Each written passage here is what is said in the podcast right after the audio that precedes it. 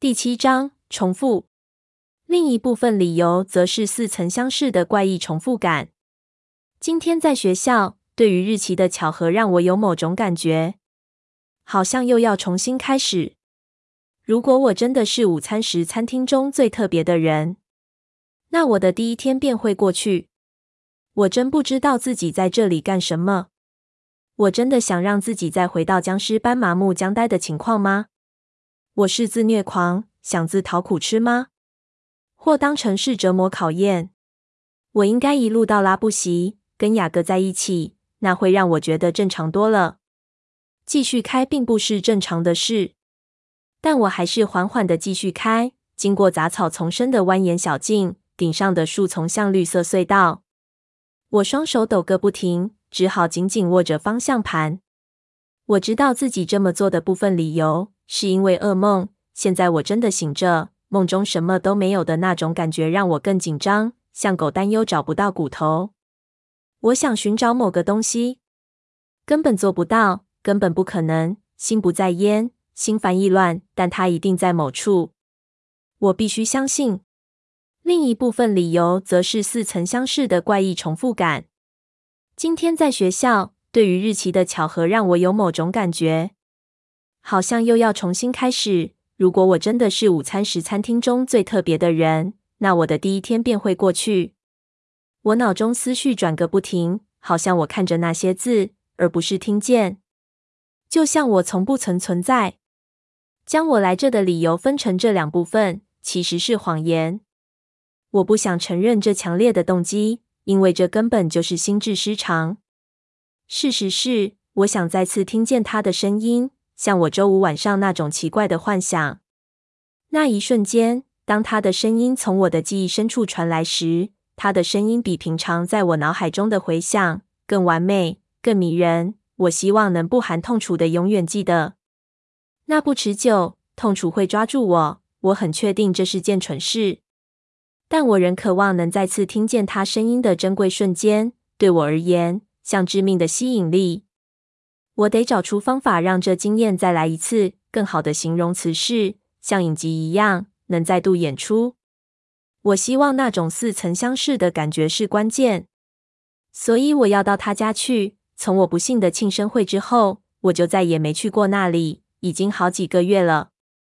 浓密像丛林般的茂盛树木缓缓扫过我的车窗，我不停往前开，开得愈来愈快，有点急躁。我开了多久？我早就应该到他家了呀。杂草如此茂密，看起来一点都不熟悉。万一我找不到呢？我颤抖。万一连这个证据都……接着我看到树木间有个空隙，让我能看过去。之前没注意到这么明显。这边的植物长得特别浓密，高大的蕨类植物侵占房子周围的草地，盘绕到夕阳山上。连阳台都有，好像整片地区都被绿色的蕨类植物占领了。房子还在，但变得不一样了。虽然外观仍旧一模一样，但从空白的窗户中似乎透出空无的尖叫，令人毛骨悚然。从我看过这栋美丽的房子以来，这是第一次看起来像是吸血鬼住的鬼屋。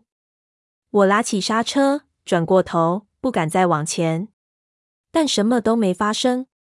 我脑中没有声音，因此我再度发动引擎，冲进那片绿色绝海。可能就像周五晚上一样，如果我往前走，我朝这片荒芜靠近，面无表情，只有身后卡车传来令我安心的怒吼声。当我靠近阳台楼梯口时，我停住脚步，因为已经空无一物了，没有他们存在过的残迹，也没有他存在过的证据。房子依然坚固的存在，但没有意义。房子存在的事实打不赢噩梦中的空无。我没有再靠近。我不想看窗内。我不确定看到哪种情况会最痛苦。如果房间内是空的，从地板到天花板都空无一物，那看了只会让自己难受。就像祖母的丧礼，我母亲坚持整个仪式中我都得待在外面。她说。我不需要看那样的祖母，只要记得他生前的样子就好，不应记得他离开时的模样。但如果都没改变的话，不是更糟吗？如果沙发和我之前看到时一样，墙上的图画，更糟的是，钢琴还是摆放在低矮的平台上。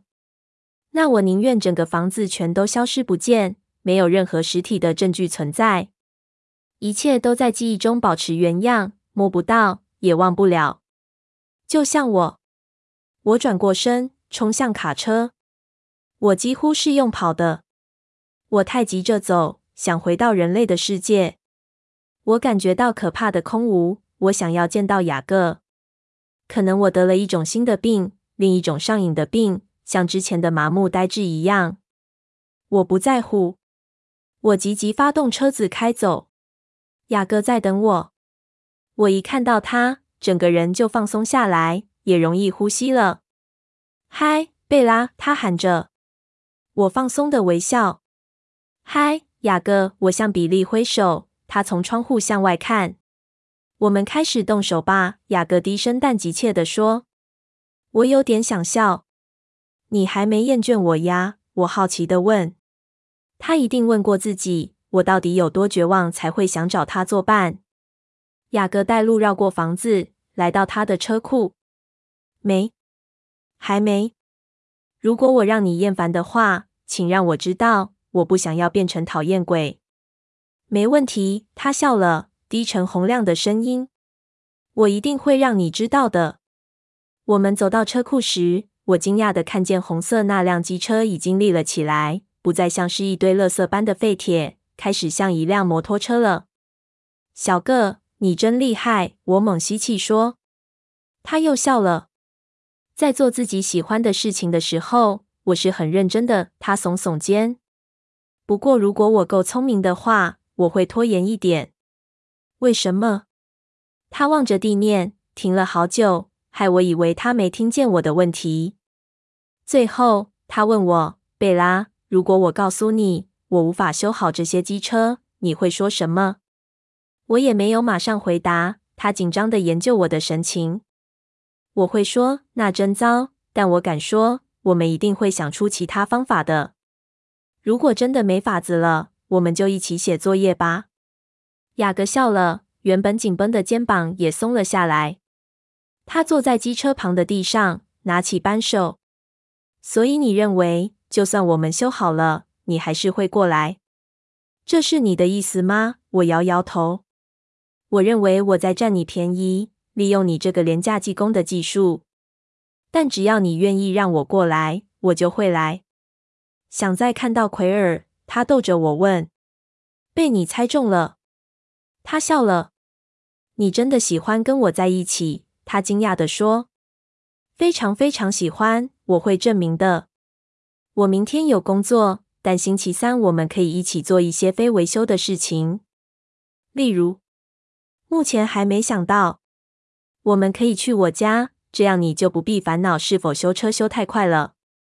你可以带你的学校作业过来。”你一定落后了，因为我自己也是。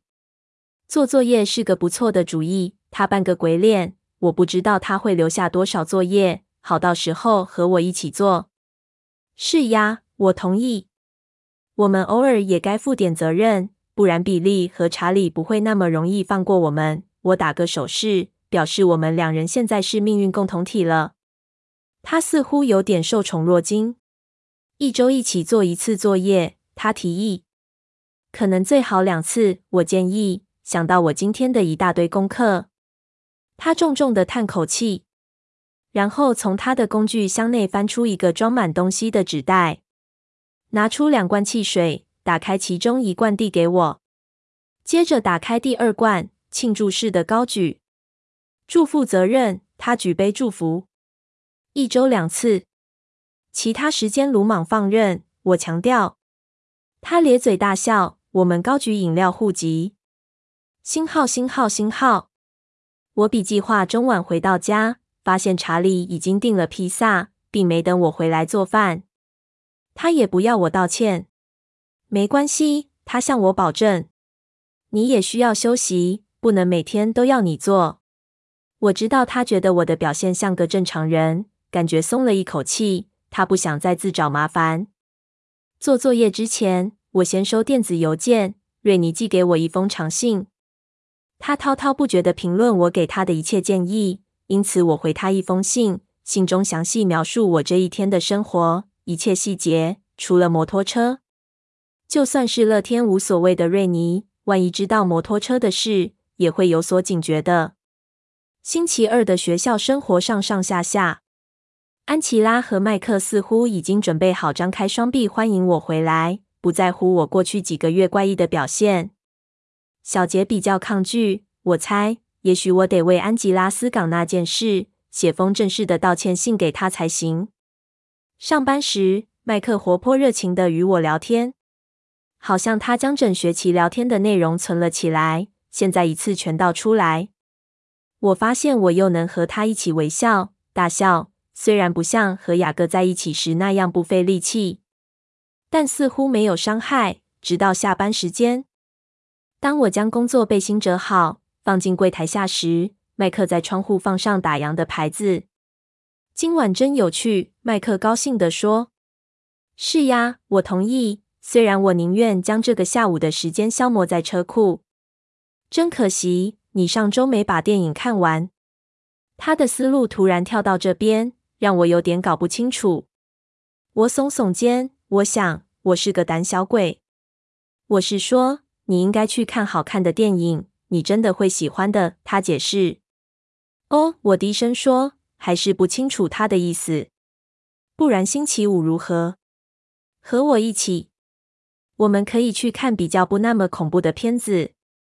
我咬着唇，我不想跟麦克把关系弄僵，倒不是因为他是唯一一位不在乎我之前有多疯狂的人。同时，也是因为我觉得和他的关系已经不像从前那么熟悉了，好像去年从未存在过。我宁愿现在邀请我的人是小杰。像约会吗？我问。此时诚实也许是最好的做法。快点弄清楚。他顺着我的话回答：“如果你愿意的话，但不一定就是约会。”我不想约会。我缓缓地说。突然发觉，我这次说的是真的。整个世界似乎不可思议的遥远，像朋友一样出去玩玩。他提议，清澈的蓝眼珠现在不那么急切了。我希望他说我们一直是朋友，是真心的。那应该会很有趣。但我这个星期五已经有计划了，或许下星期。你要做什么？他的语气不像是随便问问，我认为他是真的想知道。做功课，我和朋友已经计划了一个读书会。哦，好吧，那就下星期再说吧。他陪我走到车子那边，不再那么生气活泼，这让我想起我在福克斯的第一个月。我又从头来过，如今一切事情就像回音，空洞的回音，缺乏原本存在的趣味。第二天晚上，查理回来时，看到我和雅各趴在客厅地板上，身边堆满课本，他似乎不怎么惊讶。所以我猜他和比利应该有在背后谈论我们。嗨，小家伙们，他说，眼神望着厨房。整个客厅都是千层面的香味，是我花了整个下午做的。雅各只在旁边看，偶尔试试味道。我想弥补披萨的内疚。雅各留下来吃晚餐，还带了一盘回去给比利。因为我做的太好吃了，他不情愿的让我在上次讨论的年龄上增加一岁。星期五待在车库，星期六当我从纽顿商店下班后，再度是做功课之夜。查理如今认为我的神智已经完全正常了，所以他一整天都和哈利出去钓鱼。当他回来时，我们都做好了。他再次认为我神志清楚，完全像个大人了，于是专心看着探索频道的。怪物车库节目，我可能该走了。雅各叹口气，比我想的还晚。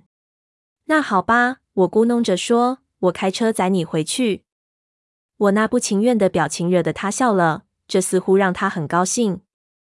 明天回到工作，我们一坐上卡车，我就说：“你要我几点过来？”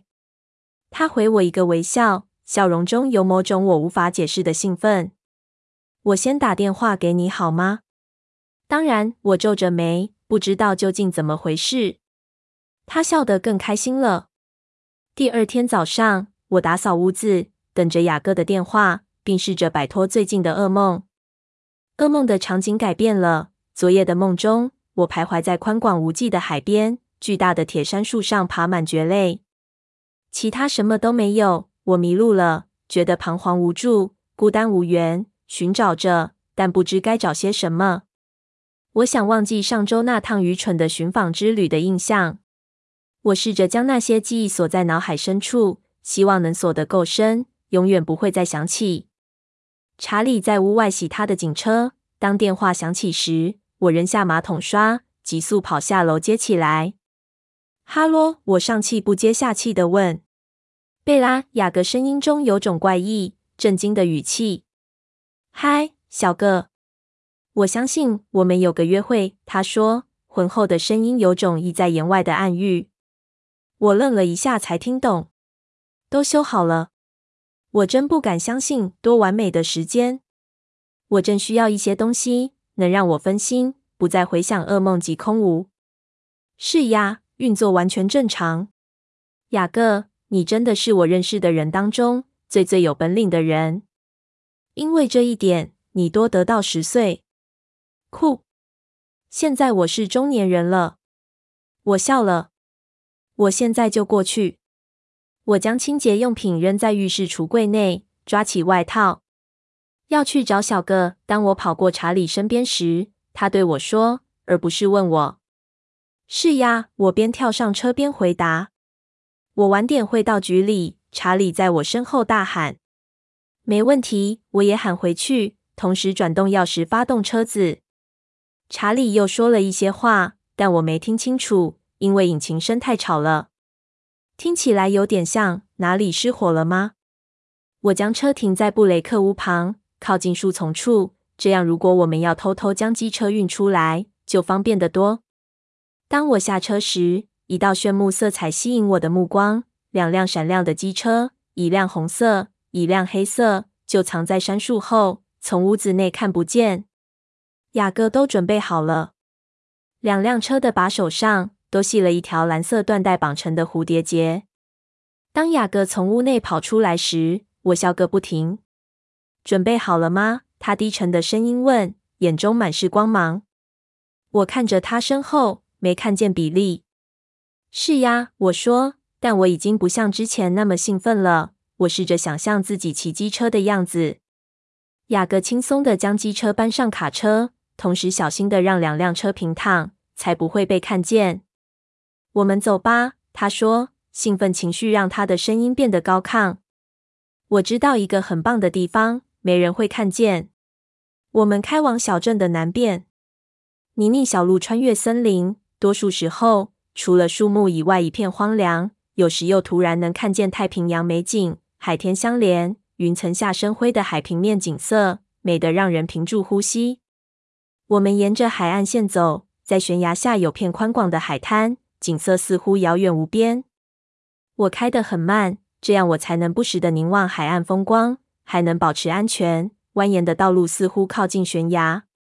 雅各谈着他如何修好机车，但他的述说太过专业，所以我并没怎么注意听。当我注意到四个人影站在突出的岩石边时，离断崖很近，距离太远，我看不出来是谁，但我猜想应该是男人。虽然今天很冷，他们却只穿着短袖。在我看着他们时，最高的那个人往崖边走近。我自动减速，脚犹豫着该不该踩刹车。然后他突然跳下悬崖。不！我高呼，重重踩下刹车。怎么了？雅各警觉地大喊。那个人，他刚才跳下悬崖。他们怎么不阻止他？我们的叫救护车。我打开车门就要冲出去，这一点都说不通。最快找到电话的方法是开回比利家，但我不敢相信自己刚才看到的。可能潜意识中，我希望自己能看到一些不同的事，但不是隔着挡风玻璃。雅各大笑，我转身狂乱的瞪着他。他怎么如此无情，如此冷血？那些是悬崖跳水者，贝拉。一种休闲活动。拉布席又没有购物中心，你知道的。他取笑我，但声音中有种奇怪的恼怒语气。悬崖跳水，我重复他说的话，有点晕眩。我不敢置信的看着第二个人也走到悬崖边，优雅的纵身往下跳。他落下的瞬间，对我来说就像永恒。最后成功的跳入深黑色的海洋中。哇，这很高耶！我坐回车上，眼睛还是睁得大大的，看着那两位还未跳的人，一定有一百尺高。嗯，是呀。我们多半从较低的地方跳，就是悬崖半部突出的那块岩石。他探出窗外比给我看，他指的那地方就合理多了。那些人是疯子，可能只想表现他们有多厉害。我是说，今天真的很冷，水温不好受。他脸上的神情不太高兴，好像那些人耍的噱头冒犯了他，这让我有点惊讶。我以为雅各不容易不开心。你也会悬崖跳水？我没错过他话中的我们。当然，当然。他耸耸肩，做个鬼脸。那很有趣，有点小可怕，有点莽撞。我回头看着悬崖，第三个人走进崖边。我这一辈子从未看过有人如此鲁莽行事。我眼睛睁得大大的，笑了。小个。你得带我去悬崖跳水。他皱眉看着我，一脸不以为然。贝拉，你刚才才想替山姆叫救护车，他提醒我。在这么远的地方，他竟然认得出那些人谁是谁，我相当惊讶。我想试试，我坚持想下车。雅各抓住我手腕，不要今天，好吗？我们至少等天气暖一点。那。好吧，我同意。因为车门被打开，冰冷的风吹进来，我整个手臂全是鸡皮疙瘩。但我想快点去。很快，他翻翻白眼。有时候你真的挺奇怪的，贝拉，你知道吗？我叹口气。我知道，而且我们不能从最高处跳。我着迷的看着第三个男人先助跑，跳向空中，比其他人跳得更高。他旋转身子，落下时在空中双侧翻，好像在空中跳水似的。他似乎全然的自由，什么都没想，完全不负责。好吧，我同意。第一次不。现在换雅各叹气了。我们到底要不要去试机车？他追问。好啦好啦，我只得将眼光从第四个站在悬崖上准备跳水的人身上转开。我系好安全带。关上门，引擎还在响，空转的吼声。我们再度往下开。那些人是谁？那些疯子？我好奇的问。他清清喉咙，好像作呕声。拉布席帮派？你们有帮派？我知道自己的声音听起来很震惊。我的反应惹他笑了。不是那种帮派啦。我发誓，他们就像是变坏的纠察队。他们不打架，维持和平。他轻蔑地哼了一声。从上城来的那个马考瑞兹是个大个子，长得很恐怖。嗯，谣言说他卖兴奋剂给孩子。山姆乌利和他的兄弟们把他赶出去。他们口口声声说什么“我们的土地，部落的骄傲”之类的，真是疯狂。最糟的是，议会认为这是很严重的事，完全当真。安博瑞说。议会和山姆站在同一阵线，他摇摇头，一脸愤愤不平。安博瑞从利亚克利尔沃特那边听说，他们自称为保护者之类的。雅各双手握成拳头，好像他想打人似的。我从未看过他这一面。听见山姆乌利的名字让我很惊讶。我拒绝又想起噩梦中的影像，所以我想办法让自己分心，根据我观察到的找话题。你不喜欢他们？这么明显吗？他讽刺地问。嗯，不过听起来他们没做什么坏事。我想让他平静，让他变得高兴。只是某种烦人假正经的帮派。是呀，烦人，说的没错。他们老是爱现，就像悬崖跳水。他们的行为就像我说不上来。像群混账。我有一次和安博瑞及奎尔在商店逛时，上学期吧，山姆和他那群人也在。贾德和保罗，奎尔说了一些话，你知道他是个大嘴巴，结果把保罗惹毛了。他眼睛变黑，露出某种笑容，不，露出他的牙，但没笑。他气得整个人抖个不停。但山姆用他的手抵在保罗胸口，摇摇头。保罗看着他好一会，就平静下来了。老实说，好像山姆控制住他，仿佛山姆没制止他的话，保罗会把人撕成碎片。他抱怨着，像一个西部坏人。你知道的，山姆是个大块头，他二十岁，但保罗也才十六岁，比我还矮，也没有奎尔那么壮。我想，我们随便一个都能打赢他。你们是硬汉，我同意。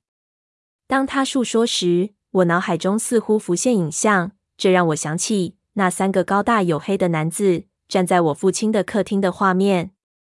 画面划开，因为接下来出现的是我头靠在沙发上，葛兰迪医生和查理俯身看着我。他们就是山姆那一群人吗？我再次开口，说的很快，要让自己分心。不要再回想那阴霾的影像。山姆和这群孩子比起来，不是太老了吗？是呀，他应该要去念大学，但他留下来。没人说什么。当我老姐放弃部分奖学金，跑去结婚时，整个议会气死了。不能比，山姆乌利从来就不会出错。他脸上有种我从未看过的愤慨，除了愤慨。还有某种我一开始不了解的情绪，这一切听起来真的很恼人又奇怪，但我不懂，这又不关你的事。你为什么这么生气？我偷看他的脸色，希望这样说不会冒犯到他。他突然冷静下来，看着窗外。你错过转弯了，他用平静的语气说。我很快回转，角度太大，差点撞到树。多谢带路，我边转进岔路边说：“抱歉，我没专心。”接着我们好一会都没再说话。从这边开始就可以准备停车了，他轻柔地说。我停住车，关上引擎，双耳不习惯引擎停住后的静默。我们都下车，雅各带路往后走，准备把机车搬下来。我试着猜他的表情，有些事让他烦心。我有点紧张，他不太认真的笑笑，便将红色机车搬下来到我身边。迟到的生日礼物，你准备好了吗？我想是吧。机车突然看起来好可怕，我吓坏了。我突然了解自己马上就要骑上去。我们慢慢来，他答应我。我小心谨慎地将机车斜靠在卡车边，等着他将另一辆卸下来。小个，我犹豫了一会，等他从卡车后绕过来。嗯，到底是什么让你这么烦心？我是说，跟山姆有关的事吗？还是其他的事？我看着他的脸，他做了个鬼脸，但并不是真的生气。他低头看着你的，用鞋子轻踢他机车的前轮，踢了又踢，好像他在计算时间。他叹口气。只不过是他们对待我的方式让我觉得不安，开始滔滔不绝。你知道的，议会应该平等。如果要有一位领袖，应该是我爸。我一直不懂人们为什么那么敬重他，为什么他的意见这么重要？一定和他父亲及他祖父有关。我伟大的曾祖父埃弗莱姆·布雷克是我们最后一任酋长。他们之所以仍旧听比利的。可能就是因为这样，但我和其他人一样，没有人对我特别，直到现在。这出乎我的意料。山姆·丹尼很特别。是呀，他说，抬起头，用烦忧的眼神望着我。他看我的样子，就像他在等待什么，好像我某一天会加入他那愚蠢的小帮派似的。他在我身上花的心力比其他人还多。我讨厌这样。你不用加入任何组织。我声音中充满愤怒。这真的让雅各心烦意乱，连带我也生气。这些保护者以为他们是谁？是呀，他的脚总算不踢轮胎了。怎么了？我觉得还有事。他皱眉，看起来很悲伤、担忧，而不是生气。是安博瑞，他最近都躲着我。这件事似乎不相关，但我不知是否该将这个问题归罪于他的朋友。你最近太常和我在一起了，我提醒他，觉得有点自私。我最近都独占了他。不，不是这样。不只是我，还有奎尔和其他人。安博瑞一整个星期都没来上课。当我们去他家找他时，他总是不在家。等他回来后，他似乎很反常，看起来吓坏了。奎尔和我都试着要他告诉我们是怎么回事，但他不肯跟我们谈。我看着雅各焦虑的咬着唇，他真的吓坏了。但他没看我。他盯着自己的脚，还在踢轮胎，好像那是别人的脚。节奏愈来愈快。然后这个星期，不知怎么回事，安博瑞竟然和山姆那一帮人在一起。他今天也参加了悬崖跳水。他的声音低沉紧张。他总算抬头看我。